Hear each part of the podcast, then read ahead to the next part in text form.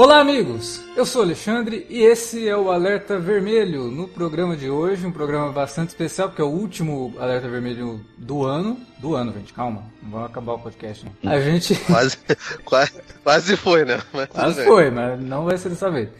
O último podcast do ano, quer dizer, não é o último podcast, é o último alerta vermelho. A gente ainda tem alguns podcasts para entrar até o final de 2018, mas esse para encerrar e para talvez fazer você relembrar de um clássico ou introduzir um clássico para quem não conhece, está curioso para assistir ao novo filme que vai estrear na semana que vem aqui no Brasil e nos cinemas do Brasil. Vamos comentar Mary Poppins, o filme de 1964 da Disney, é, baseado na obra da P.L. Travers, né, uma autora bastante peculiar que criou aí, se não me engano, oito livros da Mary Poppins ao longo de quase 60 anos. É isso, vamos então falar de Mary Poppins e para falar do filme com a gente tá aqui o Davi Garcia. Fala galera, pois é, cara, vamos ver se a gente consegue fazer um podcast à altura, né? Super califragilístico espialidoso. Vamos tentar, né? Eu, eu acho que a altura não vai ser não, cara, porque a gente não é tão bom pra fazer isso não, mas vamos lá. Tem também aqui o Felipe Pereira, que talvez ajude a gente a fazer um podcast à altura de Mary Poppins. Ah, cara, eu pensei muito nessa introdução e eu vou citar uma grande música do, do cancioneiro popular que é Eu sou o Rei Salomão, eu sou o John Kennedy, eu sou Raul Seixas, eu sou Jimi Hendrix, eu sou o verdadeiro Bob Marley, eu sou o verdadeiro Peter Sellers, eu sou a verdadeira Mary Poppins. Uh, esse filme é uma maravilha porque ele gerou uma das melhores músicas dos Titãs, do disco Titano Maqui, a nona música, a verdadeira Mary Poppins, e é isso. Bom, vamos falar do filme? A gente tem um monte de coisa para falar, tomara que a gente consiga. Então não sai daí, a gente volta logo depois da vinhetinha. Você curte os podcasts do Cine Alerta e quer ajudar a gente a manter esse conteúdo no ar? É muito fácil. www.padrim.com.br barra Cinealerta. Entre lá, dê uma olhada nos planos que temos à disposição e nos ajude. Como um dos nossos colaboradores, você ainda pode participar de hangouts, de sorteios mensais e de um grupo secreto no Facebook, onde você pode dar críticas, sugestões de pauta e muito mais. www padrim.com.br barra cinealerta. Entra lá, é rapidinho e você pode ajudar a manter o Cine Alerta no ar com esse conteúdo que você gosta. Fique agora com o podcast. In every job that must be done, there is an element of fun. You find the fun and snap, the job's a game. And every task you undertake becomes a piece of cake, a spree. It's very clear to see that a spoonful of sugar helps the medicine go down, the medicine go down, medicine go down.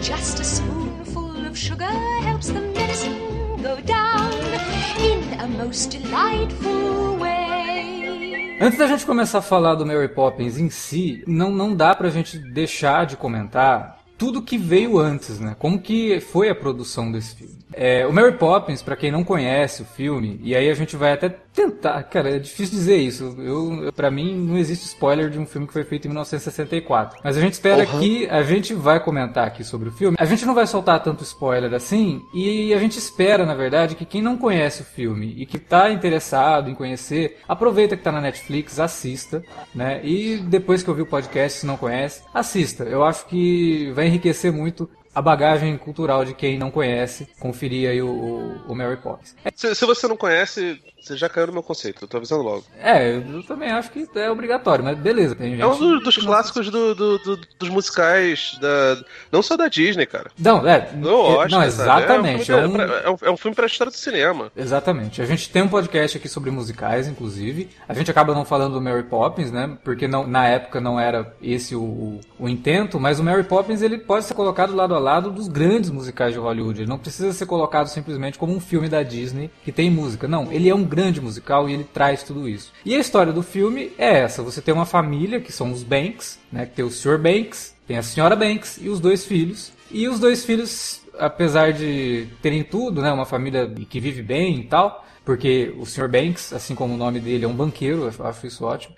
O... Eu acho ótimo porque ele parece o, o Toby Jones mais novo, né, cara? Aí eu tava procurando saber com quem que ele parece, realmente parece mesmo. E eles, os filhos dele dão muito trabalho para as babás que são contratadas, né, para as governantas que são contratadas para cuidar deles. Até que um belo dia surge a Mary Poppins e ela passa a cuidar das crianças e mostrar para as crianças uma forma diferente de ser tratada, porque elas estavam acostumadas a ser tratadas com aquela rispidez, aquela rigidez britânica que a gente comentou lá quando a gente falou do The Wall, né? Que é um musical também. Inclusive tem vários momentos no filme assim que eu fiquei lembrando do The Wall, porque o, o discurso do pai, né, é, que a, verdadeira casa inglesa, ela tem que ter certas coisas, assim, foi putz, cara, não, não, nega mesmo, né, que não tinha como o Roger Waters não escrever The Wall falando sobre isso, né, falando sobre essa rigidez ridícula e antiquada da família tradicional britânica. Ao longo do filme, que tem várias músicas, a Mary Poppins vai mostrando para as crianças um mundo diferente, mas ao mesmo tempo ela vai tocando tocando também, toca um pouco o coração do pai, que é um pai muito rígido e que precisa aprender, que precisa colocar um pouco de doçura na vida dessas crianças, porque é um tempo que passa muito rápido, as crianças vão envelhecer um dia e aí vai ser tarde demais para ele se divertir. Né? Então é uma história com apelo universal, não tem como você não se sentir tocado por isso. E além de tudo, e eu acho muito importante para entender um pouco do, do, conceito da Mary Poppins, é a questão da autora, né, da P.L. Travers, que na verdade não chamava P.L. Travers.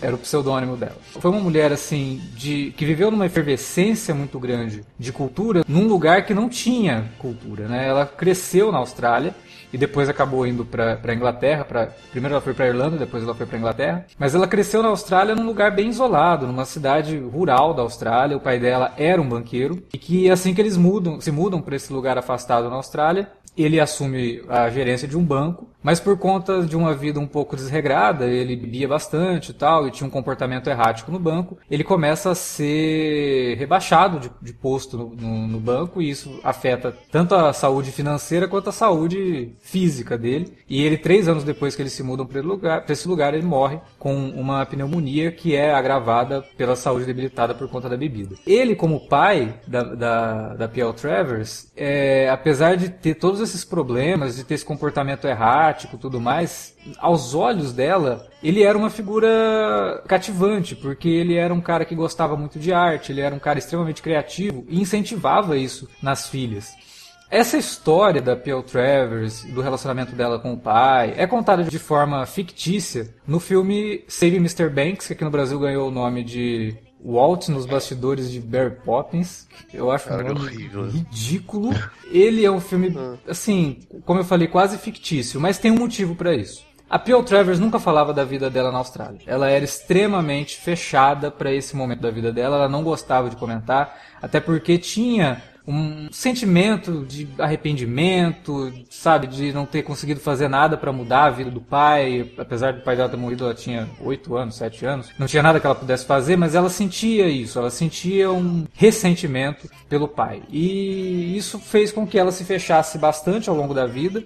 Ela nunca se casou, Os, o filho que ela teve, na verdade, foi adotado, é, e depois acabou trazendo problemas é, de, de, de relacionamento com esse filho, porque ela demorou muito tempo para contar que ele era adotado. E ele acaba descobrindo por intermédio do próprio irmão dele, porque ela, ele tinha um irmão gêmeo, e aí esse irmão gêmeo descobre que o, irmão dele tinha sido adotado e tal, e vai atrás. E aí chega lá, bate na porta e fala, ó, oh, eu sou teu irmão. Ele, como assim meu irmão, né? E ele já tinha 18 anos. E quando ele foi descobrir a verdade, ele se fechou também para a mãe, e aí ela também acaba se fechando mais ainda. Então ela teve uma vida muito conturbada nesse sentido. E ela era uma pessoa que era um pouco hipocondríaca, então ela estava sempre se sentindo doente. E numa dessas crises dela, ela, ela se isola numa fazenda, e na década de 30, ela já tinha 35, 34 anos, e começa a escrever sobre essa governanta que chega na casa para transformar a vida de uma família. Então toda essa bagagem dela, ela acaba trazendo para essa personagem e ao longo do tempo, conforme ela foi escrevendo os livros, o último livro ela escreveu, ela estava com 89 anos quando ela escreveu o último livro da Mary Poppins, ela começou a colocar coisas que ela foi aprendendo no longo do caminho também. Ela se envolveu muito com é, religiões do Oriente, ela, ela, ela foi para os Estados Unidos muito antes do que o filme Save Mr. Banks mostra, porque o filme dá a impressão que ela nunca tinha ido para os Estados Unidos. Bobagem. Ela foi, ela morou em Nova York por um tempo. É, e ela morou com índios no, nos Estados Unidos para poder aprender um pouco sobre cultura indígena. Então, né, o filme romantiza muito. Mas como eu falei, tem um motivo para isso. Como ela escondia muito do passado, ela inventava muita coisa quando perguntavam para ela, inclusive com os amigos. Ela criava muitas histórias para esses amigos, falando de coisas que tinham acontecido na infância, na juventude dela, e isso acaba se repetindo quando esses amigos são entrevistados. Né? Chega lá um, um jornalista que quer escrever uma matéria sobre ela entrevistar os amigos, eles repetiam essas conversas. Então, se você pegar algum documentário sobre a P.L. Travers, você vai ver que muitas das histórias que estão no filme, os amigos repetem, eles contam essas histórias, mas ao mesmo tempo eles falam que muita coisa era a criação dela, era a invenção dela para esconder um pouco do, do passado na Austrália. Tem amigos dela que nem sabiam que ela era australiana, ela não falava que ela era australiana, porque o pai dela era irlandês, contava muita história sobre o folclore irlandês para ela, né, aquela coisa celta e tal. E ela acaba ficando fascinada, por isso que depois quando ela sai da Austrália, ela vai para Irlanda para poder passar um tempo lá e conhecer essas histórias, num ambiente mesmo, né?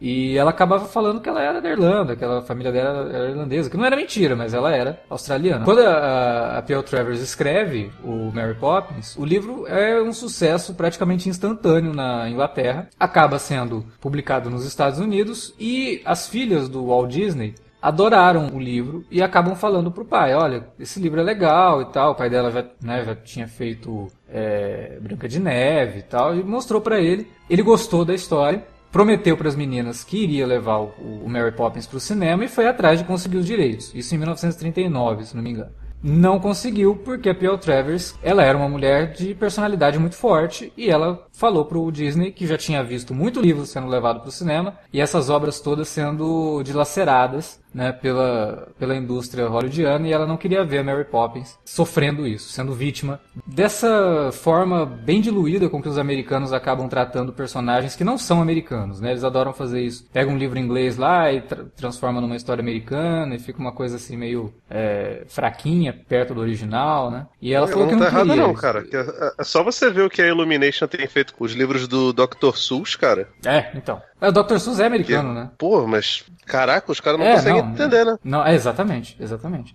É, eles não conseguem entender um conterrâneo, você imagina uma, uma, uma Um britânico, que tem um texto cheio de nuances. O texto britânico eu adoro, porque ele sempre tem muito humor negro, sempre tem muita ironia, e você lê aquilo e fala, puta, o cara tá falando de um negócio, mas ele tá falando de outra coisa aqui. Ou faz uma piada ali que talvez naquele momento não parece uma piada, mas você pode interpretar como uma piada. E essas nuances o americano tem dificuldade pra pegar. Realmente tem. E não é só de livro, até é, de uma literatura mais popular como histórias em quadrinhos, eles também não conseguem entender. Aí o Disney ficou meio frustrado, continuou insistindo. Ele ficou insistindo por quase 20 anos. Em 1944, ele mandou o irmão dele para Inglaterra para poder conversar com ela. A mesma resposta. Não, vocês vão transformar a minha Mary Poppins num desenho animado. Eu não quero que isso aconteça. E não. E continuou, né? Foi uma batalha muito longa até que, comecinho da década de 60, ela estava com sérios problemas financeiros. O empresário dela falava o Pamela, né, que era o nome que ela usava, era Pamela, você precisa dar um jeito de vender esses direitos para fazer alguma coisa, porque você precisa de dinheiro. Até que ele entra em contato com, com o Disney, fala, explica a situação, o Disney manda levar ela para Los Angeles. Só que quando ele manda levar ela para Los Angeles, e isso o filme só passa um pouco por cima,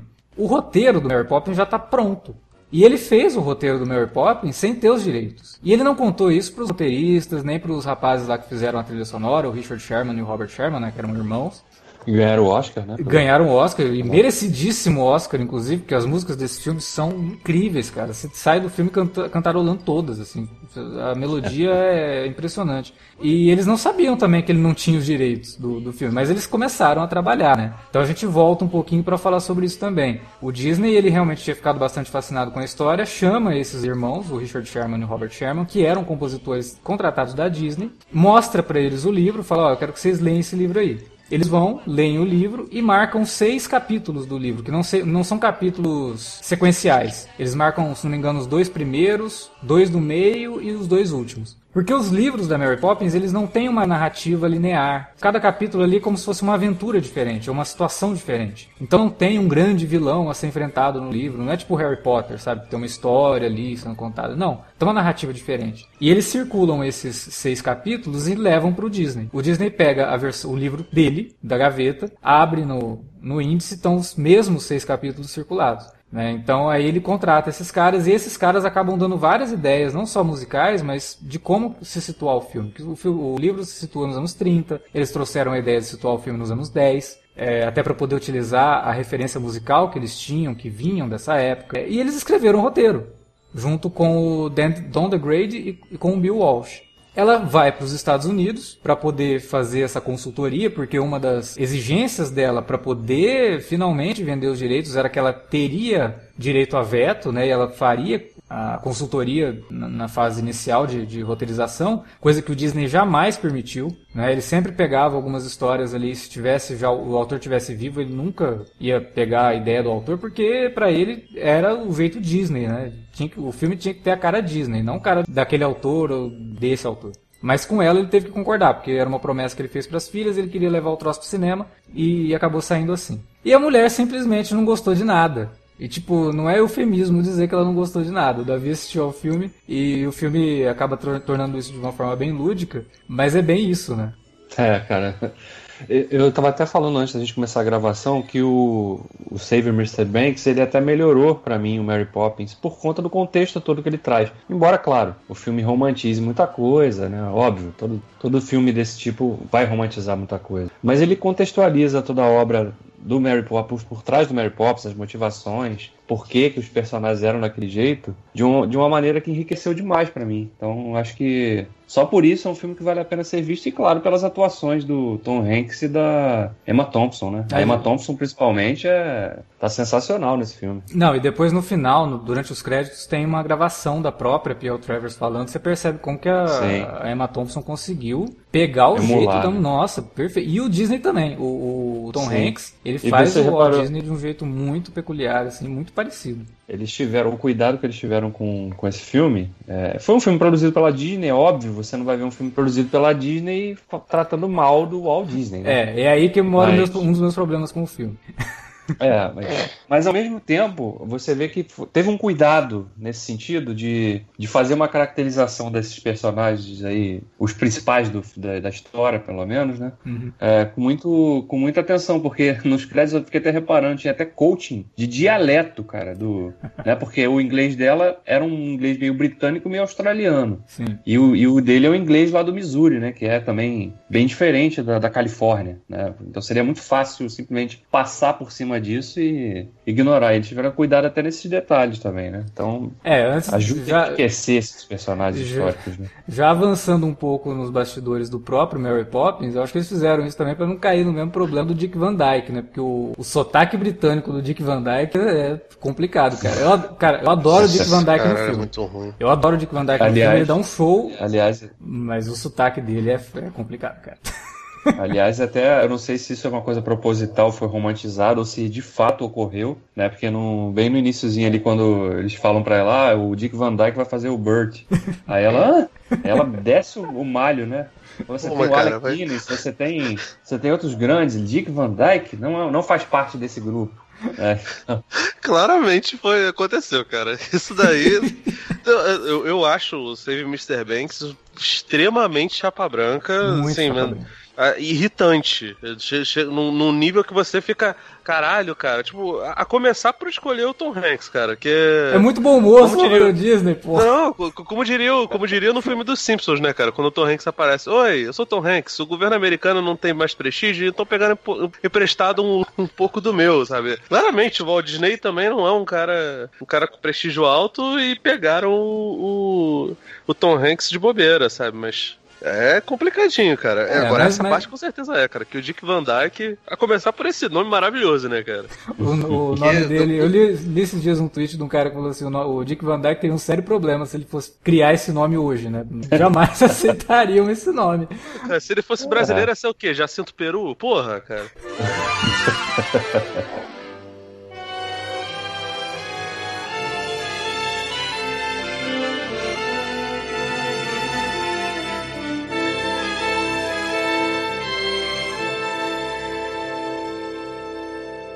Eu, eu, concordo com vocês quando vocês falam que o Saver Mr. Banks ele é bem chapa branca e é, é, de fato, porque como eu falei, é um filme produzido pela Disney, contando Sim. a história de um filme da Disney, né, que teve o seu criador envolvido diretamente com a produção do filme, né, com, na busca dos direitos e tal. Eu vi uma é. entrevista com o pessoal que conviveu com ela, que e com ele, inclusive um, um biógrafo do, do, do, Disney. Que ele odiou o tempo que ele passou com ela, assim. Porque foi. Cara, mas eu ah, imagino também. Cara, deve Eles não dançaram, não, que nem no filme? Não. Fica no documentário. Pô, não dançaram, cara. Mas ele odiou. Ele foi um momento muito ruim. Assim, foram duas semanas. O filme ele, ele se passa em duas semanas, né? Que foi o tempo que ela passou ali em Los Angeles. E ele odiou, porque, cara, a mulher. Primeiro, vendo o filme, né? Imagina, você é o Disney, você criou um império dos seus desenhos animados e tal, e é super famoso por isso. E gostava daquilo, assim, né? A gente tem toda essa visão do Disney e tal, mas não pode esquecer que ele gostava daquela porra. É, todo mundo que convivia com ele falava isso, que para ele não interessava essa coisa de, ah, o que, que os pais querem que os filhos vejam. Não. O que, que as crianças querem? Né? Essa era a pergunta que ele fazia e a Disney não está aí até hoje dessa forma como é à toa. É, mas imagina o cara que tá ali, já tinha o nome Disney, já tinha Disneyland e tudo mais. A mulher chega pra esse cara e fala assim: eu abomino as suas criações de desenho animado. Aquilo tudo é horroroso. Eu não quero que você transforme a minha Mary Poppins nos seus desenhos horríveis. Porra, é complicado, né? Não tem como você gostar de uma pessoa que fala isso na tua cara.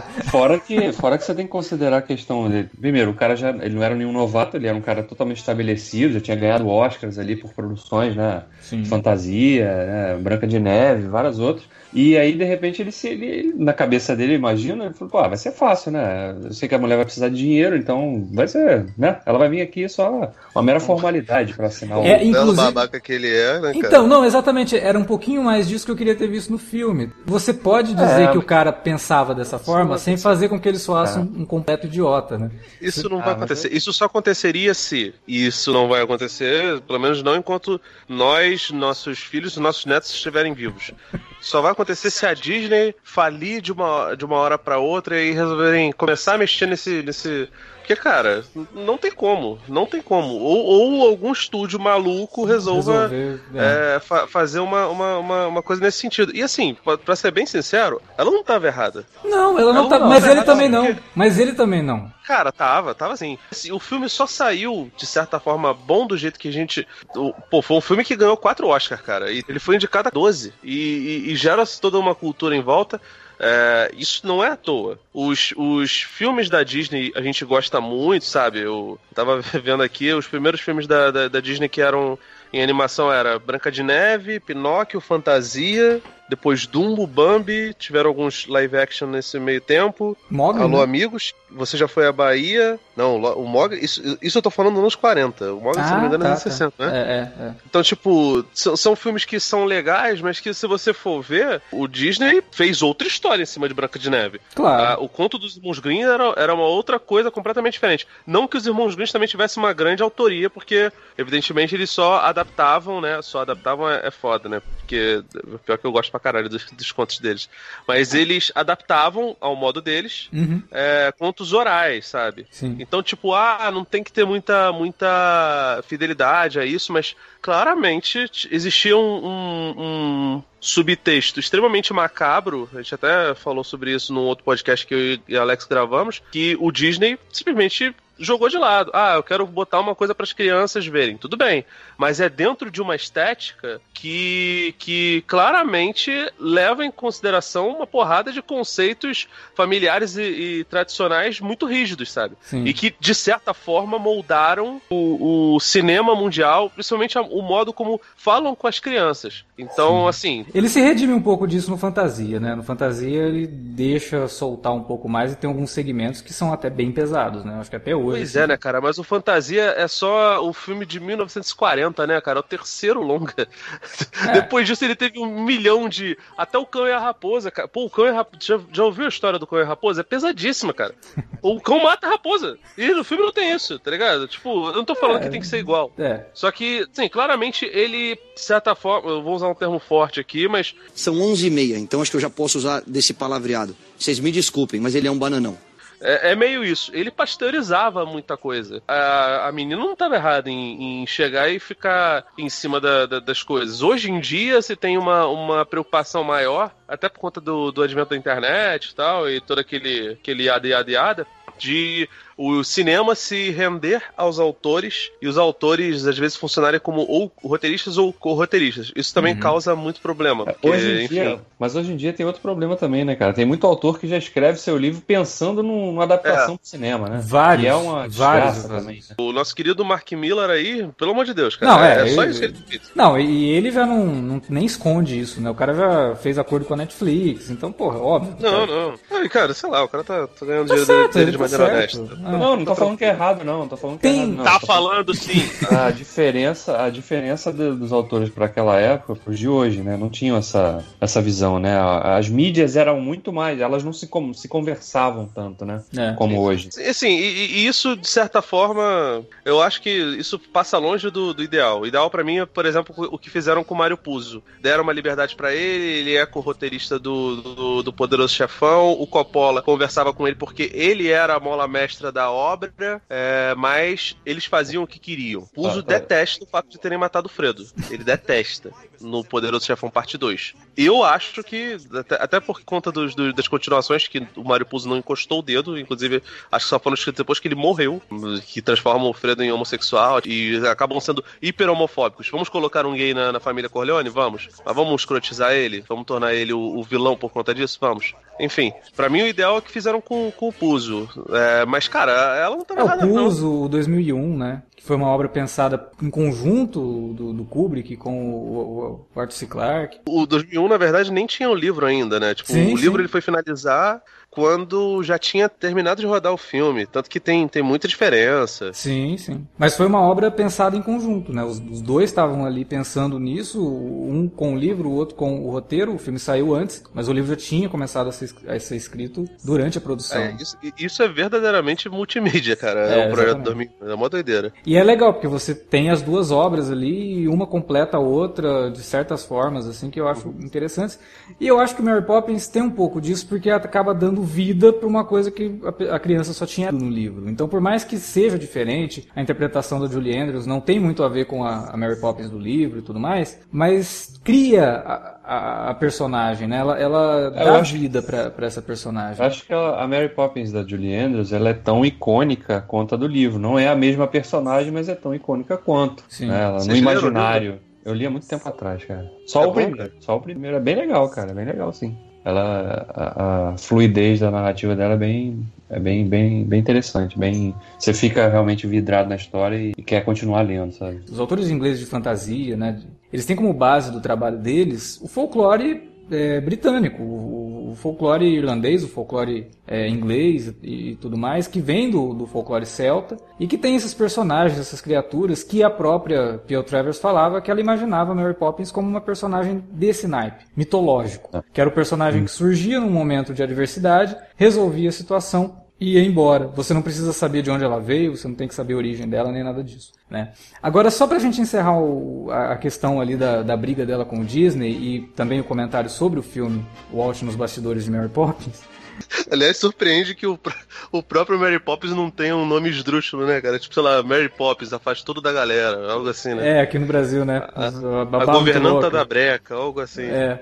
é. Tem um momento no filme que eu acho mega piegas, mas que é o momento hum. que o Disney dá vazão ao que a P.L. Travers estava fazendo, que é quando ele fala que na época que ele criou o Mickey, aquela, aquela velha história, né, tudo começou com um rato, uhum. ele entende ele perfeitamente tava, o que é, a Travers. Um, um, membro da família, né? Ele jamais teria pego o Mickey e teria vendido da forma como ele estava querendo comprar o Mary Poppins, né? É. Então, é. eu acho que isso acaba trazendo a coisa para um... E claro Esse... que isso dentro do filme, né, funciona bem como um arco dramático e que dentro ali, beleza. Mas é, é óbvio. Você tem razão, que... cara. É, realmente, você tem muita razão. É bem piegas mesmo. É piegas, é piegas pra caramba. Mas funciona dentro do filme para tentar explicar, é. né? Pra não deixar também a mulher como se ela fosse uma vilã. Né? Não, e esse de fato, né? Embora a gente tenha até citado, é claro que o filme romantiza muita coisa, mas isso de fato é verdade. O, o Disney tinha um apreço pelo, pela criação dele do Mickey, que era uma coisa que ele realmente tratava como um ser, né? Uma, uma entidade realmente, né? Que ele, que ele tinha muito cuidado, né? E, e, e no, tem que lembrar que no início do, do, da construção do Império Disney, ele sofreu muitos revés financeiros, né? Ele Sim. chegou um momento que ele praticamente faliu, então ele, ele teve até oferta de vender realmente o Mickey, né? Pra, e, e se manteve fiel ali. Então, nesse momento do filme, embora seja de fato bem piegas, ele, ele traduz bem essa, o sentimento da autora e o, e o sentimento dele que ele entende por que, que ela estava agindo daquela maneira. Cara, assim, e sendo advogado do diabo, uhum. porra, é, é, foda, porque o, o Walt Disney, ele era um cara que ele tinha que lidar com duas facetas porra, muito. Walt Disney é Transformou foda. ele em jogador de futebol agora. Que ele tem que lidar com duas facetas diferentes dele, né?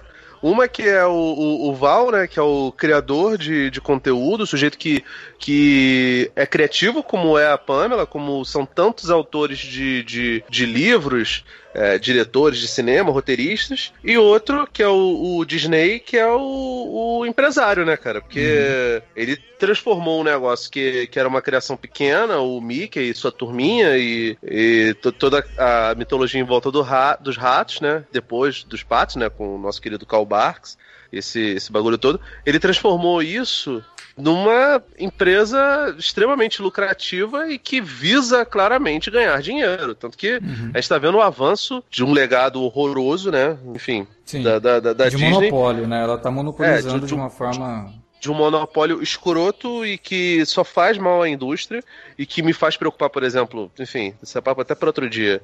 que, por exemplo, eles compraram a Fox agora. O que, que vai ser da Fox Searchlight? De filme independente. Para a Fox era importante ter o prestígio de ter filmes indicados ao Oscar. Pô, mas pra ah. Disney também é, cara. Você acha que os caras vão simplesmente abrir mão disso? Não, não sei, cara. Porque, por não, exemplo, não, a Touchstone. A... Você tá falando então, de negócio, mas negócio também é prestígio, entendeu? Então, prestígio te, traz vou te, dar, vou te, dar um, vou te dar um dado que é meio assustador. Você sabia que o Pantera Negra, é, se eu não me engano, é, o, o, último foi até o Mary Poppins. Há uns 40 anos que a Disney não tem um filme deles indicado nas principais categorias de Oscar, esse negócio todo. Tudo bem que agora a gente tá sabendo só do Globo de Ouro, mas enfim, que, que ah. fique para isso. Tem uns 40 anos, cara. A Touchstone era uma empresa pequena, não é igual a Fox Searchlight, obviamente, mas, mas ela fazia filmes que eram uma. Não eram exatamente filmes indies, mas eram filmes. Eram quase um selo diferente, né? O Estranho Mundo Jack saiu por lá. Eu não lembro Sim. se Rocketeer chegou a sair por lá e depois eles englobaram na Disney. O, o Alex acho que sabe melhor. Rocketeer, se não me engano, é Touchstone, sim. É, foi só distribuído pela, pela Columbia, né? Que era a divisão. era isso, cara. Eu,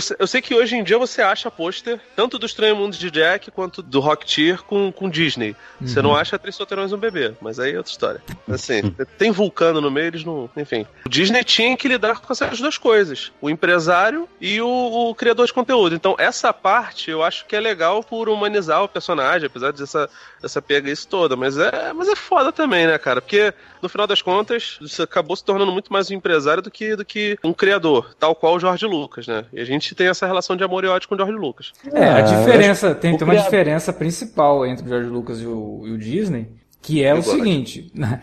o Disney dava vazão para outros criadores fazerem muita coisa dentro do estúdio Disney.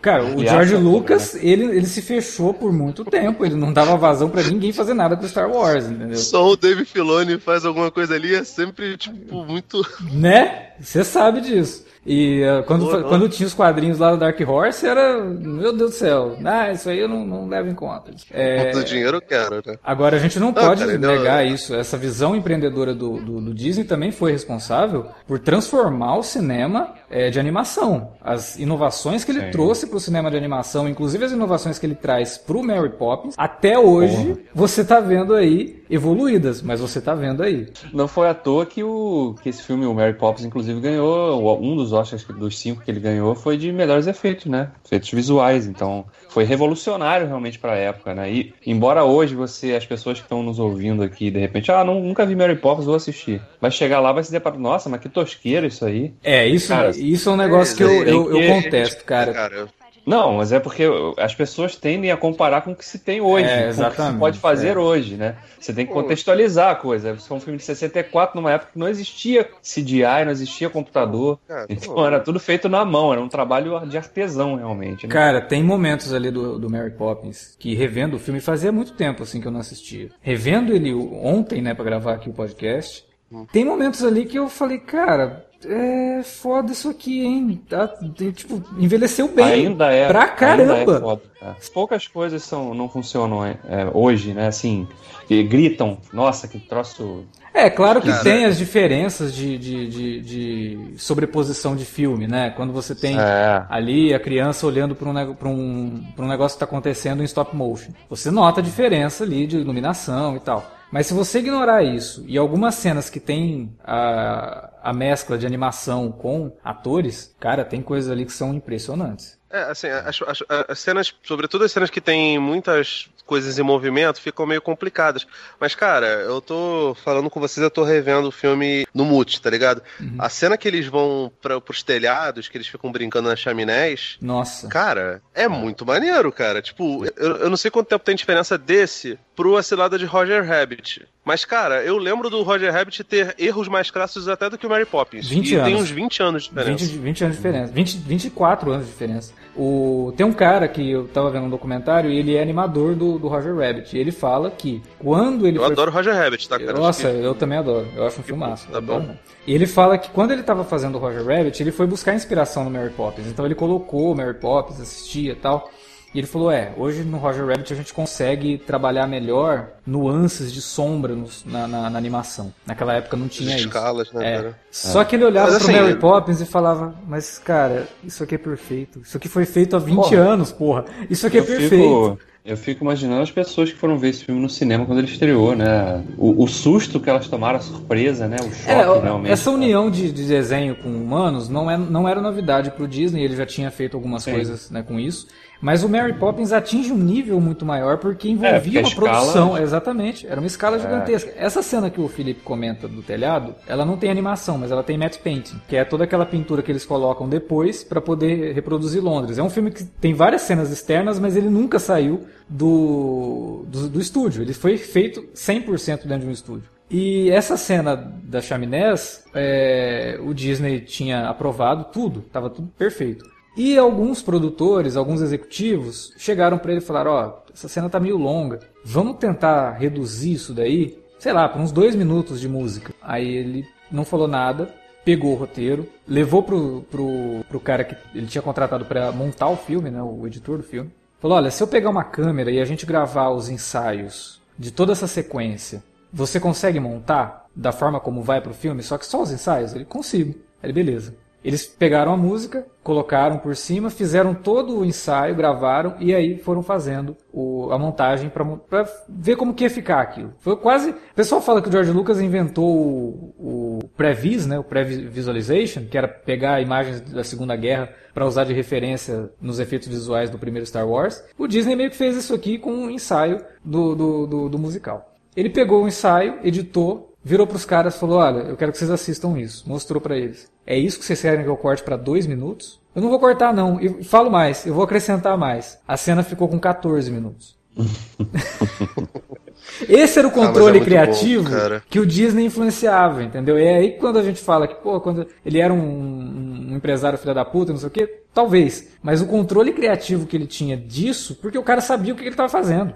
Ele tinha É, noção exatamente. disso, entendeu? Acho que essa é a diferença, né? Hoje em dia a gente vê muito, muito filme porcaria que é feito, a gente fala, pô, como é que o nego autoriza alguém a gastar dinheiro pra fazer essa bosta aí?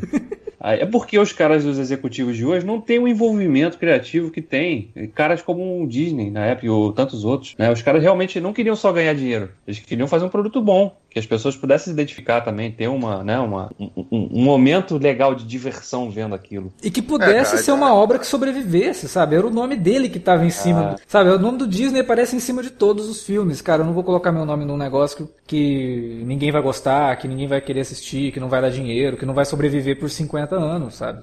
Cara, a mentalidade assim de mágica da, da Disney é muito por conta do autor. O Walt Disney ele, ele imprimiu isso nos, nos filmes e isso foi passando pra toda a mentalidade da Disney nos parques e, e, essas coisas todas. Mas assim, só sendo justo, os efeitos dos primeiros dos Guerra nas Estrelas, cara, eram fodas pra caramba. Não, e os filmes sobrevivem hoje. A gente adora Star Wars por conta dos três primeiros filmes, na época que, que, o, que o George Lucas não era essa diva que ele se tornou no, é. depois, depois do, dos anos 90, sabe? Não, e essa então, história assim, que eu contei aqui da edição é muito parecido com o que o próprio George Lucas passou com Star Wars. Sim, sim. Né? Ele contratou um editor eu... velhinho lá Mas... pra editar o Star Wars. A hora que ele viu o editado, falou: Não, que esses caras tão malucos. Eu gravei com cinco câmeras essa cena, estão usando take de uma só. Isso não é teatro filmado, não, pô demitiu todo mundo e foi lá e editou ele mesmo. Sim. Esse controle história... criativo do George Lucas, ele se perdeu também, né? Ah, se perdeu totalmente. A história, mas também não sei se, se, se eu... É porque o, o, Disney chegou a determinado momento que ele começou a, a, trabalhar mais como produtor executivo. Ele soube deixar pessoas no lugar dele é, fazendo as coisas darem certo. É. Assim, isso parou em algum momento, né? Porque eu duvido muito que ele deixaria hoje em dia os caras é, filmarem o, em live action os filmes da Renascença da Disney. Na época que ele já não estava nem mais vivo, mas. É, duvido não... muito que eles iam olhar e falar: ah, caraca, vamos fazer Rei Leão aqui de novo? Ipsis literis, como. Sabe, eu, eu entendo o Mogli. Porque, porra, é um, filme dos anos 60 talvez não converse com, com as crianças. Agora, cara, Rei Leão. É muito jovem. Foi né? relançado. Né? É, é cara, 2011. Assim. Lançaram ele no, no, no cinema de novo, deu um bilhão. Você precisa realmente fazer. E assim. Precisa, cara, você ganhar outro bilhão. Cara, mas é, mas é escroto, Davi, porque, cara, assim, não, não tô, a, gra a, graça do. Tá defendendo, sim, tá não, bem a sua cara mesmo. Sob o ponto de vista, de, até porque, não, a gente tá fugindo um pouco da pauta, né? Pelo trailer do Rei Leão do live action, ele é uma, um copo espelho da, da é, animação, né? Take por take, né? Eu, eu espero que ele não seja um psicose. Eu espero que ele não seja um psicose colorido, né? Né? Exatamente. Não, não vai ser. Eu tenho certeza que o John Favreau vai fazer o Favreau de colocar cenas que. Tem cenas tô, que foram também, deletadas lá do. Eu, do também, eu também espero, porque eu vi que ele tem até personagem de fanfic de, de Rei Leão lá no, no meio do, do, do, do, do, do elenco. É. Eu tô mais preocupado com o novo Mary Poppins, na verdade. Porque, tendo visto o filme agora, já com uma idade bem diferente de quando eu assisti a última vez, tem muita coisa ali que eu fico vendo e falo, cara, isso não funcionaria hoje. Como, por exemplo, toda essa questão da Mary Poppins não explicar de onde ela veio. Né? O filme, em momento nenhum, perde tempo com isso. Pra quê? Não tem necessidade, como a gente falou. Não só isso, cara. Não, não só isso. A, a mãe das crianças, tipo, velho, é, é uma parada. Eu tava conversando até com, com o Flávio lá do, do, do Vortex, e ele falou, pô, cara, é, é um panfleto antifeminista, porque ela começa o filme sendo uma sufragista, Sim. aí depois das duas. Da, da, das, das, não lembro quanto tempo a Mary Poppins fica com eles com, a, com os Banks. Mas depois que ela vai embora, ela olha para aquele movimento que ela tinha do, das sufragistas, ou seja, do, do, do, início do feminismo, como uma perda de tempo, uma maluquice, e aí ela decide cuidar das crianças enquanto o marido continua lá, o Toby Jones continua trabalhando normalmente.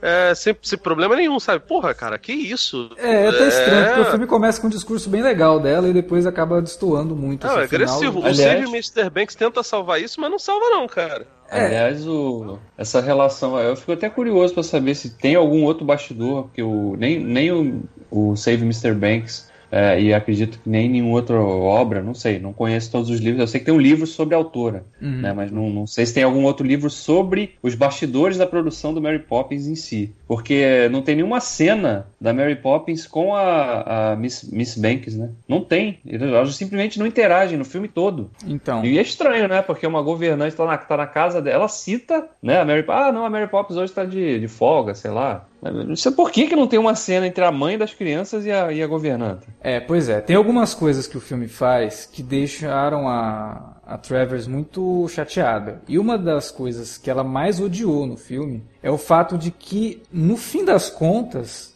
o personagem do Dick Van Dyke, e eu adoro o Dick Van Dyke no filme, acho que tá maravilhoso, mas o personagem dele é o responsável por fazer as crianças entenderem que o pai gosta delas e por fazer o pai entender que ele precisa passar mais tempo com elas, e não a Mary Poppins. É. Aí, mas aí tem todo o viés da época, né? Aí de novo a gente fala do contexto, né? Pois é. é mas, Como mas é que é a época, né, cara? Sim, claro que é. Hoje em dia, principalmente, você enxerga isso de uma forma muito mais clara. Naquela época, acho que nem muitas mulheres não perceberam isso, cara. Esse não, viés realmente não. de, né, da figura paternalista que, não, que é o cara não. que salva a hora, né? Então... E, e, a Disney começou a fazer um revisionismo depois, que a- apesar da Branca de Neve e Cinderela, que Branca de Neve é nos 30, Cinderela, se não me engano, é 60, Alex? Acho que é 50. 50? É. Apesar disso, assim, elas não têm uma postura super forte. Elas são a- as princesas em perigo, né? Na renascença da Disney lá nos anos 90, a pequena sereia, ela vai atrás disso. Ela não é. Ela não fica esperando as coisas acontecerem. Pocahontas é a mesma coisa, né? A Mary Poppins, ela é uma proto-princesa Disney. Ela, obviamente, não é uma princesa. Mas você vê que ela é uma pessoa resoluta. E aí você dá as coisas pro Burt fazer, cara. Tipo, Julie Andrews, a cena eu acho ge- genial. O Alex até gravou lá e falou que ela é o anti-Nolan. Ela diz que não vai explicar as coisas. E é isso. Ela, é- eu sou isso daqui, cara. É, então, tipo assim, o fato dela não explicar de onde vem, pra mim é tranquilo. O que pega pra mim é o lance da mãe mesmo. Porque É, é, é muito e eu complicado. não tinha reparado essa coisa que o, que, o, que o Davi falou. Tem uma cena musical, que é a cena quando eles descem das chaminés, aparece um monte de homem na casa, a mãe interage com os caras, mas não interage com a Mary Poppins. É.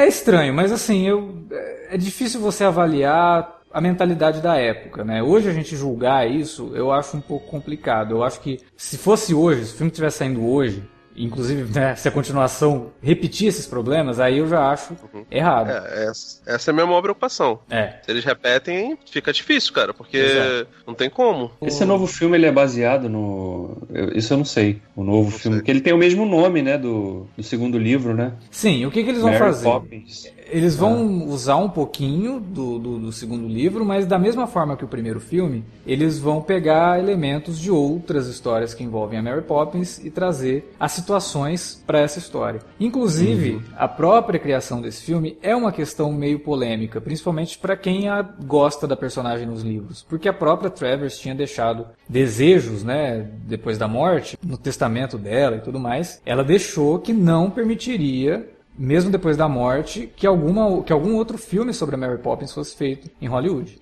Né? Estão fazendo mesmo assim. Então aí já entra em várias questões assim de Mas oportunismo. já deve ter o, deve ter o espólio também da, dela, né? Desse filho adotivo, talvez, que, né? É, Como geralmente acontece nessas famílias, né? Os Tolkiens, no, sim, todos sim. eles. Né? É, não sei como que tá isso, mas realmente é uma questão meio oportunista, mas o filme tá aí, eu acho corajoso e acho interessante que a Disney esteja utilizando o filme como uma continuação do original. É por isso que a gente está gravando esse podcast aqui. É importante que as pessoas assistam ao original para poder chegar no filme novo. É, Mas ao mesmo tempo fico meio preocupado com como que eles vão lidar com certas coisas. Eu espero que não tenham esse ímpeto de querer contar a origem das coisas, sabe? O meu medo é esse. Assim, não vai querer mostrar a origem da Mary Poppins. Isso é bobagem. Conta a história como os livros, pelo menos sejam fiéis ao espírito do filme e ao espírito dos livros, né? É, tirando tudo isso, né? Vamos falar de coisa boa, vamos falar das coisas boas do filme. Os nossos problemas eu acho que vão ficar meio centrados nisso mesmo. Não acho que seja totalmente um problema essa questão, apesar de ver isso com certo distanciamento. Acho que a questão da mãe, né? Começar como uma sufragista e depois terminar amarrando a bandeira do sufrágio na pipa, eu acho aquilo um pouco esquisito. Mas eu, eu consigo ver uma boa intenção ali, eu só não consigo ver uma boa execução disso. Agora, falando das coisas boas, cara, agora vai mais duas horas de podcast, porque.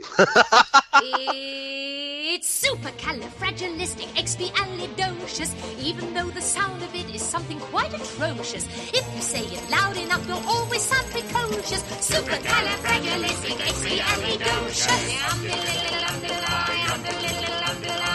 A Julie Andrews, ela não. Se eu não me engano, Mary Poppins, se não é o primeiro, é um dos primeiros primeiro. filmes que ela fez. É o primeiro filme dela. Ela vinha da Broadway, né? Cantava muito. Ela tem até um problema que ela não pode mais cantar, né? É, Nas cordas vocais já. ou na garganta, né? Não, não lembro. Ela fez Eu- cirurgia, inclusive. Eu sei que ela fez um- uma peça chamada My Fair Lady. Ela fez durante um tempão essa. essa É, foi- esse... Acho que foi o papel que lançou ela, né, no, no, no teatro. Sim. E, cara, todo mundo adorava ela, achava ela foda pra caramba. E aí compraram, se não me engano, a Warner comprou os É. direitos pra, pra fazer o filme e ia chamar a Minha Bela Dama aqui no Brasil, né? É bem literal, né? Não é tipo Mary Poppins, a babá que voa. Mas, e no final das contas acabaram chamando a Catherine Hepburn pra poder fazer. A Audrey. Aí, tipo, isso. Aí ela, ela tinha conversado com o pessoal da Warner e falou: por que vocês não chamam a Julie Andrews? Aí, ah, não, um papel muito grande pra ela, ela pode não se adaptar muito bem a, a- ao cinema, a câmera, esse negócio todo. E assim, ela foi, conversou com a Julie Andrews e supostamente ficou de boa. Nesse momento, a Julie Andrews acabou assinando para fazer a Mary Poppins, né? É. Que, enfim, ninguém imaginava que ia ser essas coisas todas e a Julie Andrews acabou ganhando o Oscar. A Hepburn não chegou nem perto disso, cara. É, pois é, tem, tem até uma, uma, uma história continuando isso, né? Uh, quem disse não para Julie Andrews pro My Fair Lady foi o próprio Jack Warner. Né? Ele falou que ela não tinha material, ela não era movie material, né? ela, não, ela não tem jeito para cinema. Além do Oscar, né, ela tinha, a Julie Andrews acabou sendo indicada pelo Mary Poppins no Globo de Ouro. E ela ganhou também o Globo de Ouro de melhor atriz por musical ou comédia, ganhando da Audrey Hepburn. E aí quando ela foi agradecer, ela fez uma, tipo, a moça já é britânica, né? Ela não era americana. Aí chega lá e vai dar uma zoada legal no, no Jack Warner, que era um dos maiores de Hollywood, né? Ela sobe e fala assim: é, agradeço muito é, esse prêmio e tudo mais, né? Faz aquele discurso básico. Aí ela pega e fala: Mas eu queria realmente agradecer a pessoa que me deu a oportunidade de fazer o Mary Poppins quando disse que eu não servia para fazer o My Fair Lady, que é o Jack Warner. Cara, o salão, assim, onde eles faziam a entrega do Globo de Ouro foi abaixo. Todo mundo riu pra caramba e tem imagem disso do próprio Jack Warner passando a mão no olho, assim, sabe? Tipo, como se estivesse enxugando lágrima. De tanto dar risada, cara. Porque ele falou, porra, essa daí eu, eu merecia ouvir isso, né? Porque, porra, me ferrei, ah, né? Mas tudo bem. Né, Por outro lado, é. proporcionou o, o, Mary Poppins com a Julie Andrews. Ela não era a primeira opção né, da, da Disney. É, tinham inclusive chamado a Angela Lansbury, que tá agora no novo Mary Poppins. Tô até curioso para saber o que, que ela faz. E acabou que os dois autores das músicas eles estavam vendo um programa de TV e a Julie Andrews aparece no programa cantando uma música que ela cantava na peça que ela estava apresentando naquele momento, que era Camelot. E aí os caras falaram: Meu, achamos Mary Poppins. Aí no dia seguinte eles estavam chegando na Disney, o roteirista do filme chegou: Gente, vocês viram o programa ontem? Acho que a gente achou Mary Poppins. E eles falaram, não, é, a gente veio justamente para falar sobre isso, né? E aí chamaram ela, o Disney foi para Nova York, foi conversar com ela no, no, nos bastidores. O Walt tá foi nos bastidores de Camelot conversar com a Julie Andrews. O marido dela, na época, era diretor de arte. Ele falou: Olha, eu quero que vocês vão para Los Angeles com tudo pago, vocês vão conhecer lá e tal. Inclusive, o que, que você faz? Né? Ele falou: Ah, eu sou diretor de arte. Não, leva teu portfólio. E ele acabou sendo um dos diretores de arte do filme. Né? Então, ao mesmo tempo que ele levou, levou o marido dela também. Ah, uma coisa que eu queria falar, a gente tinha falado da mãe, né, da Miss Banks tal, que ela, que ela começa como sufragista, e ela faz um comentário sobre os homens no filme, e aí que eu acho que existia realmente uma boa intenção. Se você pegar os homens do filme, eles são muito bobos. Você tem um empresário, o pai das crianças, que é um cara escravo do trabalho, né, abandona a família para ir trabalhar num lugar que nitidamente não gostam dele. O vizinho deles é um maluco de um militar que fica soltando é, tiro de canhão toda vez que, que passa uma hora, sabe? O cara com uma mentalidade totalmente bélica.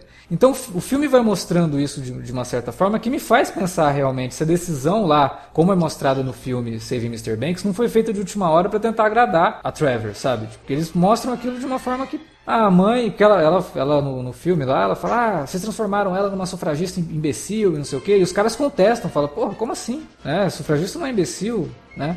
E me parece que existia. Durante o filme você vai vendo pistas disso. Mas o final realmente acontece isso que a gente falou e, e dá uma decaída. Mas não, a gente não pode deixar passar isso também. Os homens do filme são tratados como figuras muito esquisitas. E o, e o melhor deles, que é o Burt, é um cara que tem sensibilidade de artista, né? Então ele mostra que o, o homem não tem que ser aquele machão, o cuidador de casa e não sei o que, o, o provedor. Ele tem que ter a sensibilidade de um artista. O Burt é o cara que tem isso. Então, sei lá, uhum. por isso que eu falo assim, que o filme ele tem as boas intenções sim, só na, na, questão da execução mesmo é que acaba falhando nesse quesito. Mas a gente não pode também ignorar isso aí não. Esse vizinho dele aí, cara, eu nunca te falar que eu, eu revi, continuo sem entender se aquilo ali é uma, uma metáfora, se realmente o cara é um idiota que fica soltando de hora em hora a porra do canhão e obrigando todo mundo a segurar os vasos das caras. Cara, aquilo, aquilo é tão imbecil que. Sinceramente, eu, eu não entendi o que, que o cara tá, que, que o Robert Stevenson tava tentando falar ali, né, cara? Eu vou pelo meu viés ali, eu acho que tá demonstrando essa, essa bobagem inerente no machismo. Não, é uma, Sabe, é né? uma leitura. É uma leitura vali- validíssima, inclusive. É o cara que ele, ele se vale da arma pra, pra É. mostrar, tô aqui, né? É, exatamente. Não ninguém, se ninguém, ninguém nota E ele. Que não tem guerra nenhuma pra lutar, mas precisa, né? Encontrar uma guerra Tem pra que lutar. manter, É. ele tem que manter aquela chama, né, do, do conflito Exatamente. ser notado. Que é uma das- um dos temas do filme e que a gente não pode deixar passar batido, que o filme, lá o Saving Mr. Banks, acaba lidando de uma forma interessante, porque é uma história que uma amiga da Travers conta também num documentário, é que pouca gente entendeu que a Mary Poppins, na verdade, não vai salvar as crianças, ela vai salvar o pai delas. É. né? Que é a questão ali de você entender o passado da Travers para poder entender essa mensagem. E Por isso que eu falei que o filme ele é rico, ele, ele te ajuda a contextualizar isso. Se você assiste o Mary Poppins pela primeira vez, sem saber nada da história e tal, você vai de fato perder talvez essa nuance, né? Essa, esse pequeno detalhe que faz toda a diferença pro, pro impacto da obra. Que é salvar o, o pai de criar os filhos com essa mentalidade de, de gananciosa, né? De, de- de dinheiro, realmente. Distanciamento, É. né? Frieza. Né? Que é aí que nasce justamente o conflito da autora, né? Porque ela não queria ver a representação. Claro, o Mr. Banks no livro, pra ela, era o pai. Uhum. né? A forma que ele viu o pai. Só que ela não queria que ele fosse tratado daquela. Embora ela soubesse que ele, que ele, tava, ele era daquele jeito, né? Ele estava se distanciando. No, no caso dele, não por causa do trabalho só. A infelicidade dele no trabalho fez com que ele, ele caísse na bebida, né? Abraçasse uma depressão, porque ele não estava fazendo o que deixava ele feliz, né?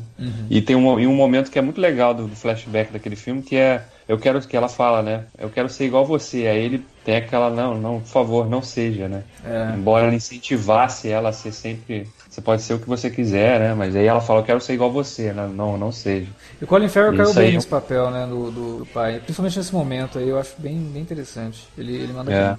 Sim, sim, bem, é bem sutil, né, sem histrionismo pra fazer. Mas tem isso, né, o, toda, toda essa diferença realmente de como que a, a autora via o pai, ela não queria, ela não aceitava que as pessoas tratassem a representação do pai dela daquela forma, né, embora fosse exatamente a maneira como ela enxergasse, né. É, ela não Isso é queria muito- que vila- vilanizasse o Mr. Banks, né? Sim. Ela fala, ele, ele Sim. trata com dureza e tudo, mas ele tem uma doçura inerente dele. Ele gosta dos filhos, ele não é o cara. Por, por isso que ela ficava o- pé da vida quando falava que ela ia salvar as crianças. Não, não tem que salvar as crianças, né? As crianças estão com o pai, o pai gosta delas. O problema é que ele precisa passar um momento com elas, ele precisa entender que ele já foi criança também e deixar as crianças É. serem crianças. E que é outro, outro momento que eu achei bem interessante também do Save Mr. Banks, quando o próprio Walt tem essa, aquela conversa com ela, né? Ah, Ele sim. conta da história dele, da relação dele com o pai, com Elias, né? Que era muito duro. Mas que no fim, ele, olha, não, eu, não, eu, eu tenho muitas lembranças boas dele, né? Então eu prefiro me lembrar disso, né? Que é outro momento bem piegas também do filme. Sim. Que é aquele momento que é, que, que é feito pra te fazer dar uma chorada.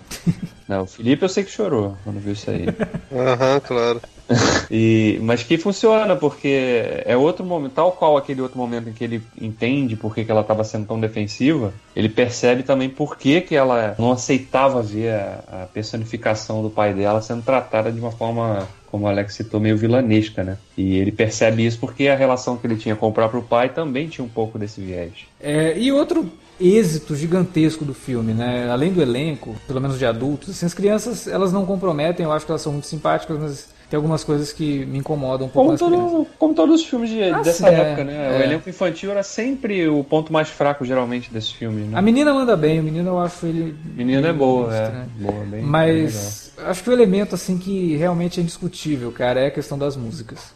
Porque não tem uma, porque às vezes tem musical que a gente assiste e fala, pô, essa música já deu, assim, porra, para de cantar isso, tá chato. Cara, não tem. O Mary Poppins, todas as músicas são impressionantes, assim, parece que, sei lá, os caras fizeram tudo aquilo pra ser sucesso. Você poderia lançar qualquer uma como single na época que tocaria pra caramba nas rádios, assim. e- Porra, a música da Chaminé que ganhou o Oscar é muito assim, porque ele tem, ela tem variações, né? sim. Dentro do filme, né? Então, porra, aquela, fica aquele, aquela melodia fica na sua, na sua cabeça, aquela. Tim, tiririm, tim, tiririm, É. tim, tiririm, né? E aquilo fica o tempo todo, cara. Você termina o filme e você vê que, pô, cantarolando aquele na. na- E ela é uma melodia tão inteligente que eles conseguem utilizar ela tanto nas, em momentos alegres quanto em momentos mais melancólicos do filme. Uhum. Né? Tem momentos que essa música ela se torna melancólica. E tem momentos que ela é super pra cima. Você fala, Cara, como que eles conseguem fazer E isso? a, não, e, a, e a forma que, o, que os autores, né, os, os- eles eram irmãos, né? Sim, irmão. Sherman. né? Eles faziam, eles tratavam a- as músicas e brincavam com, faziam com jogo de palavras, né? E que é outra coisa que o Save Mr. Banks fez legal também. Ah, de sim. apontar isso. Quando eles estão compondo uma música lá, que eles tem um trecho que eles falam down, só que, pô, down você tá falando pra baixo, e ele não, ele sobe o tom quando eles falam down. É. Né? Isso, porra, essa é uma sacada foda de, de, de, de quem é autor, né? De você subverter o sentimento que você quer passar com aquela palavra. É, fora toda a questão de você criar uma palavra no meio ali, então eu acho até divertido isso, que ela fala, como é que palavra é essa? A palavra não existe. Aí eles, não, a gente inventou agora pro... Não, desinventa, não tem que ficar usando palavra. Aí eles pegam e escondem, né, o supercalifragilisticexpialidocious. Esconde É. isso aí. Tipo, se ela não gostou dessa palavra, essa aqui então, ferrou, né?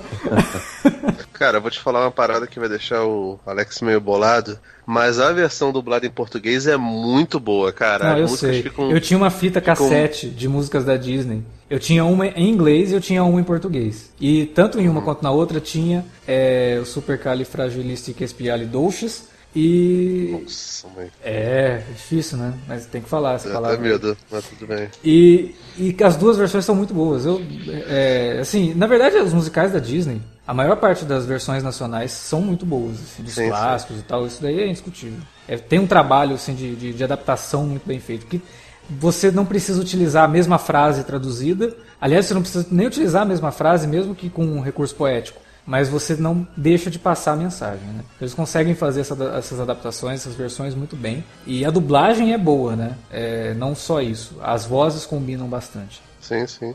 É, Mesmo as um- novas, a, a- a versão da Netflix, ela claramente não é dos anos 60. Pelo menos não nas partes só faladas, né? Nas partes musicadas é, são, são vozes mais, mais antigas. Mas, por exemplo, o Dick Van Dyke, é, na versão que eu vi, se eu não me engano, é o Guilherme Briggs. Ah, é? Porra, combina bem, cara. Porque é o cara que eu imaginei, assim, dublando Dick Van Dyke hoje seria o Guilherme Briggs.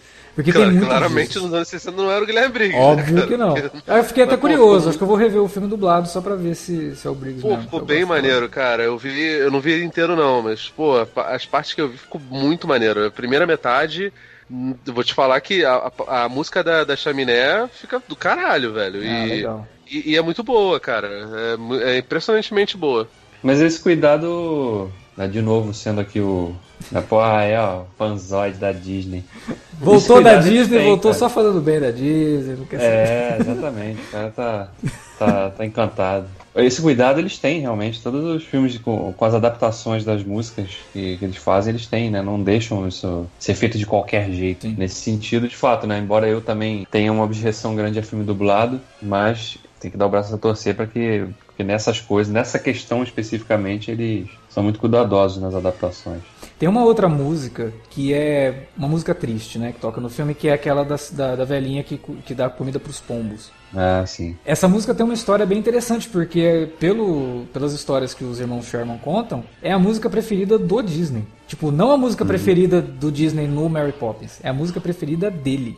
Sim. Diz que ele ouviu a primeira vez essa música e ficou assim, maluco com a, com a música. Tanto que no aniversário de 100 anos do Disney, é, ele foi convidado para executar a música no piano e cantando também. E até tem uma história aí que ele tá cantando e aí passa um passarinho assim voando. Bem na, na, na- câmera, sabe? Que tava filmando o negócio, passa um passarinho assim, bem no fundo assim. E aí ele fala que quando ele viu a filmagem, porque na época, tava- na hora ele tava tocando, não viu isso, mas quando ele viu a filmagem, ele ficou meio emocionado, assim, porra, né, algumas coisas acontecem num timing muito bom, né? E, Mas e eram passarinhos de verdade ou era aqueles passarinhos lá do Mary Poppins? Eram de verdade, o que é impressionante, porque ele estava no parque da Disney, né? É, isso é uma outra coisa também. O Disney, ele conseguiu no Mary Poppins executar toda a expertise que ele, que ele construiu fazendo animação em 30 anos, sabe? E não só animação, mas criando coisas para o próprio parque. Então você tem a questão da, da mistura de animação com humanos, você tem os animatrônicos, que era uma coisa que ele estava criando para o parque. E ele conseguiu colocar no filme de uma forma que você vê hoje, você, nitidamente é um boneco, mas cara, é tão mágico tudo aquilo, é tão lúdico tudo aquilo que você não se importa de ser um boneco, né? É, e o- a questão de você unir animação com atores acontece num momento também muito particular do filme. Não é num, num momento que eles estão no mundo real, né? Eles entram no mundo de fantasia e ali estão os desenhos animados. E é tudo muito bem executado, sabe? Graças à equipe que ele tinha por trás ali, que trabalhava no estúdio de animação que era só gente muito capacitada, só, só, gente muito boa, né? Gente que tinha trabalhado em filmes como Mogli, como A Bela Adormecida, que é. A gente depois precisa fazer um podcast sobre alguns filmes de, da Disney. O Bela Adormecida, cara, ele é assim o sonho molhado de todo diretor de arte, porque o troço é impressionante na, na criação daquilo tudo. É tudo tão feito de forma artesanal, levando em conta a qualidade artística daqueles atores. Cara, o Dick Van Dyke ele dá um show e o cara nem tinha treinamento como dançarino antes de fazer esse filme. Uma sucessão de fatores, né?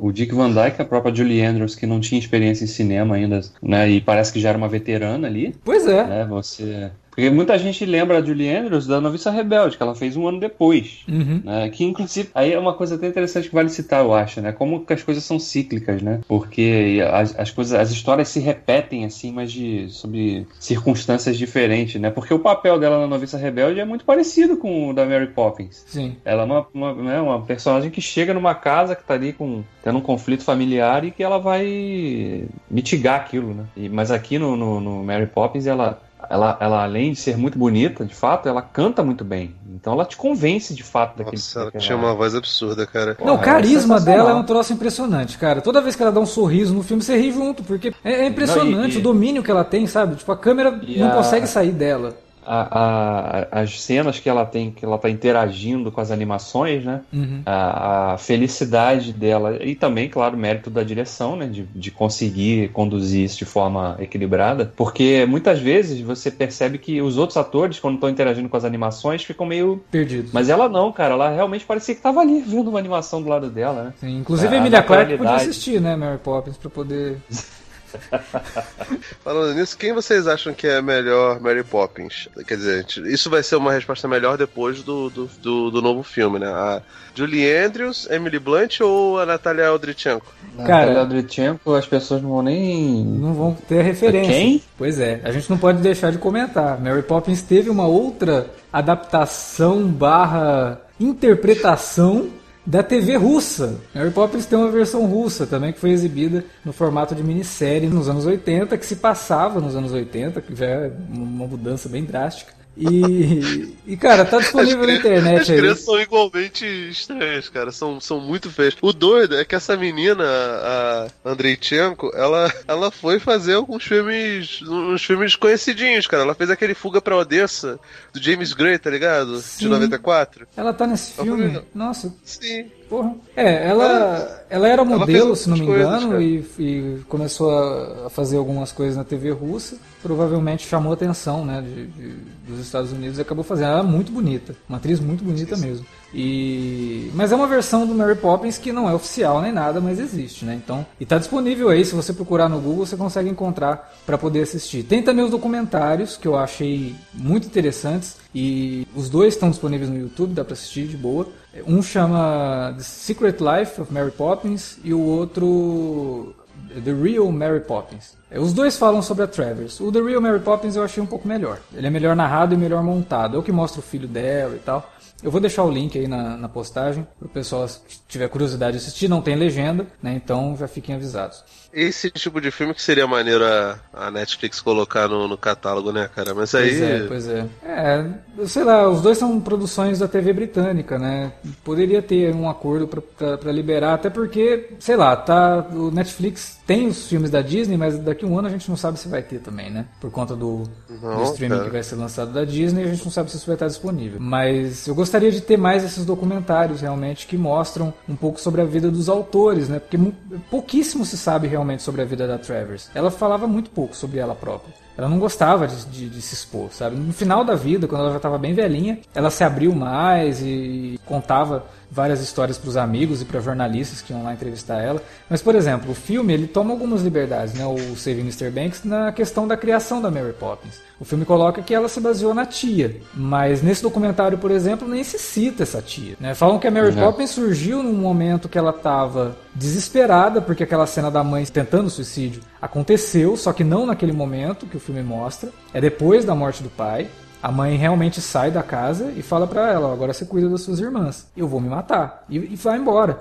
E a menina não sabe muito bem o que fazer, ela, ela cobre as irmãs, fica junto das irmãs e começa a inventar umas histórias para as irmãs sobre um cavalo mágico e tal, e que esse cavalo teria sido a inspiração para Mary Poppins. A mãe acaba não se matando, ela volta para casa, mas ela realmente pula no rio, ela meio que percebe, né? Volta para casa, pede desculpas e tal, mas dizem que foi nesse momento. Ela conta essa história numa revista americana que ela escreveu um conto, sabe? Então, ah, então é baseado num cavalo? É louco isso, né? Ah, isso explica o coice que ela deu no Toby Jones lá no filme, né?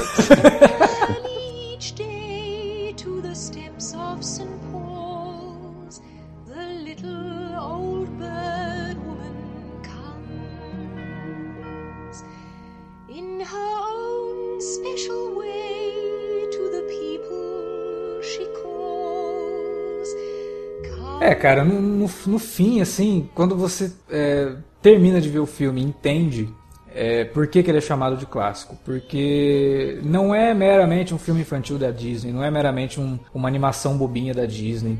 Não é. É um filme mesmo, sabe? Por mais que ele não tenha aquela estrutura, como eu falei, os livros não têm essa estrutura linear de contar uma história só. Ele é episódico. Eles não conseguem realmente contar uma história ali, mas tem um, um, arco dramático envolvendo as crianças, o pai, que tem começo, meio e fim. E eu acho que, em termos de mensagem que o filme passa, ele é muito bem sucedido. Mas ele é muito bem sucedido em tudo, praticamente, né? Assim como a Mary Poppins vai se medir ali, né? E ela, Mary Poppins, é perfeita em praticamente tudo. O filme é basicamente isso, sabe? Porque os números musicais são muito bem coreografados, os efeitos visuais são impressionantes para hoje, sabe? Eu olho aquilo ainda e como eu falei, por mais que tem coisa que denota a idade, tem muitas outras coisas que você ainda se pega se perguntando como que eles fizeram isso ficar tão bom. Como eles, por exemplo, atravessando um lago em desenho animado no casco de, de tartarugas. Cara, é. aquilo é muito bom, cara. É muito bem feito. Eu lembro, eu lembro que uma vez eu tava conversando com meus avós e a gente tinha acabado de comprar um, um aparelho de DVD. Isso lá no. Sei lá, hoje, acho que se você falar pra uma criança hoje que quer DVD, ela vai saber, né? Não, não é tipo que nem fita, fita cassete. É, fita cassete, o pessoal não sabe nada. Mas todo mundo ficava impressionado. Nossa, essa tela do cinema. Você vê se hoje 4K, fica, o pessoal ia se mijar nas calças. É, e aí eu lembro que um dos primeiros filmes que a gente pegou pra ver foi o Dez Mandamentos do César B. DeMille, né? Sim. Que eu acho um filmaço, um filmaço, Sim. sabe? Eu gosto yeah. muito do do, do, do, do, do, diretor. E aí, cara, eu era criança, não entendia nada. Eu vi a cena do. Eu não lembro se era a cena do, do mar se abrindo ou se era a cena da Arca da Aliança, do, do, do, do, acho que era do, acho que era do Mar se abrindo, não era o Bezerro de Ouro não. O Bezerro de Ouro é maneiro, porque é feito mesmo de, de é um boneco, né, não é, não é efeito especial. Agora, cara, o mar abrindo e aquele desenhão, tá ligado? Parece fantasia do, do, do, do próprio Walt cara, Disney. eu acho aquilo lindo, cara. Cara, é bonito, mas assim, se você vê o Mary Poppins, ele conseguiu avançar em cima disso, Muito. sabe? Cara, e... eu tenho efeitos da Mary Poppins voando, por exemplo, que eu acho melhor que o do Superman do, do, do, do Donner. É, você é igual o, o produtor lá, o John Peters detestava as, as, as, cenas de voo do Super-Homem. Não, eu adoro as cenas de voo, mas assim, eu, eu, tem alguns momentos que me parece mais natural. Não sei se é porque a Julie Andrews, por conta de ser de teatro, devia ter um treinamento corporal muito elaborado. Várias cenas do Mary Poppins, cara, tem coisa aqui que é melhor de muitos filmes que foram feitos muito tempo depois de Mary Poppins.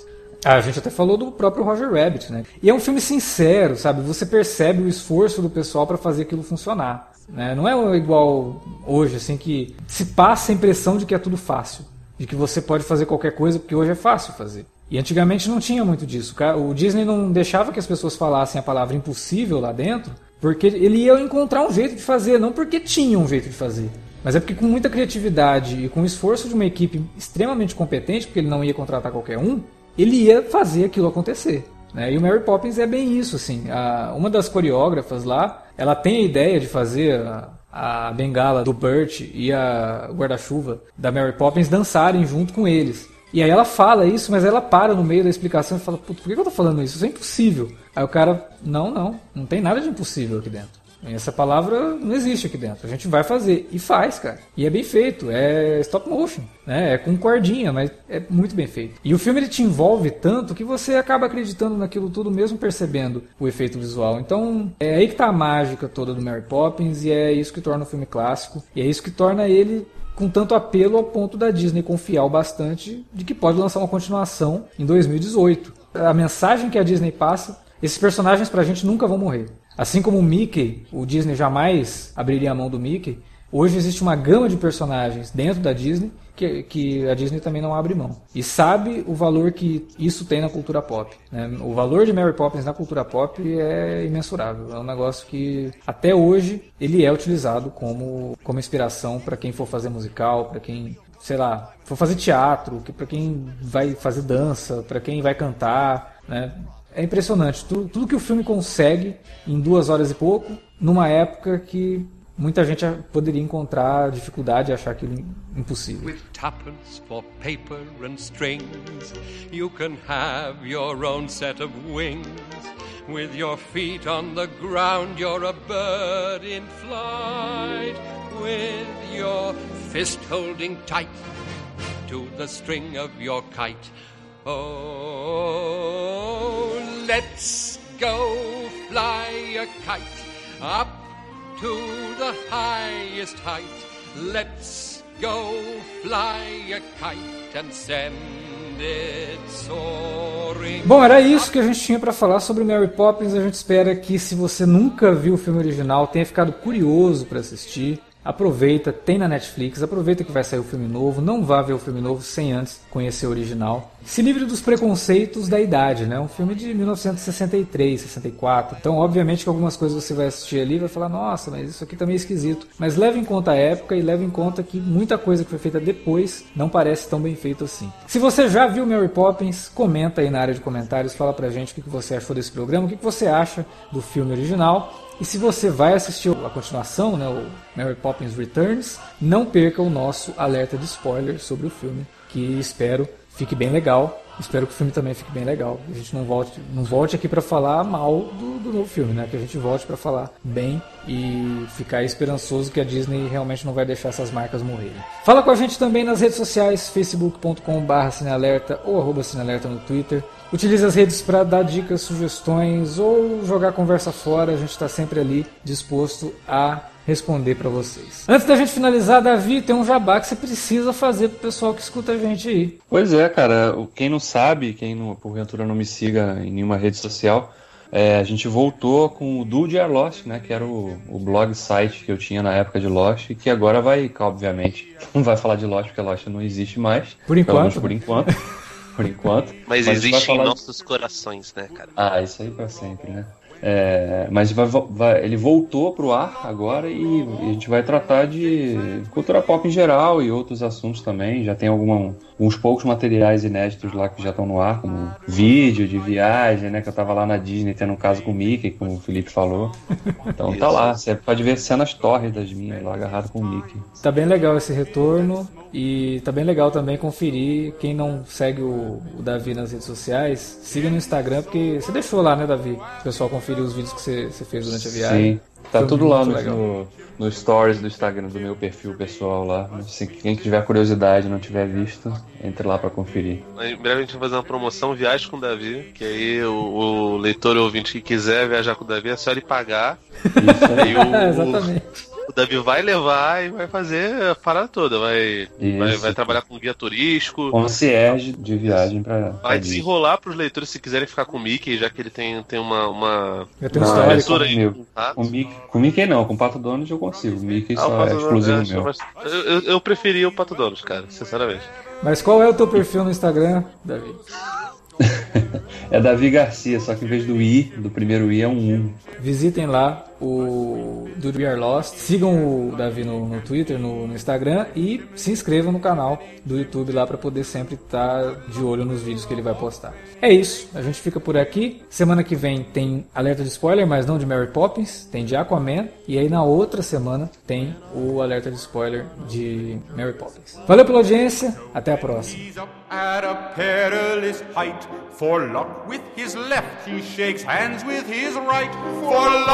His left, he shakes hands with his right. Chim chimney, chim chimney, chim chim chiree. A sweep is as lucky as lucky can be. Chim chimney, chim chimney, chim chim chiroo. Good luck will rub off when he shakes hands with you and you and you and you and you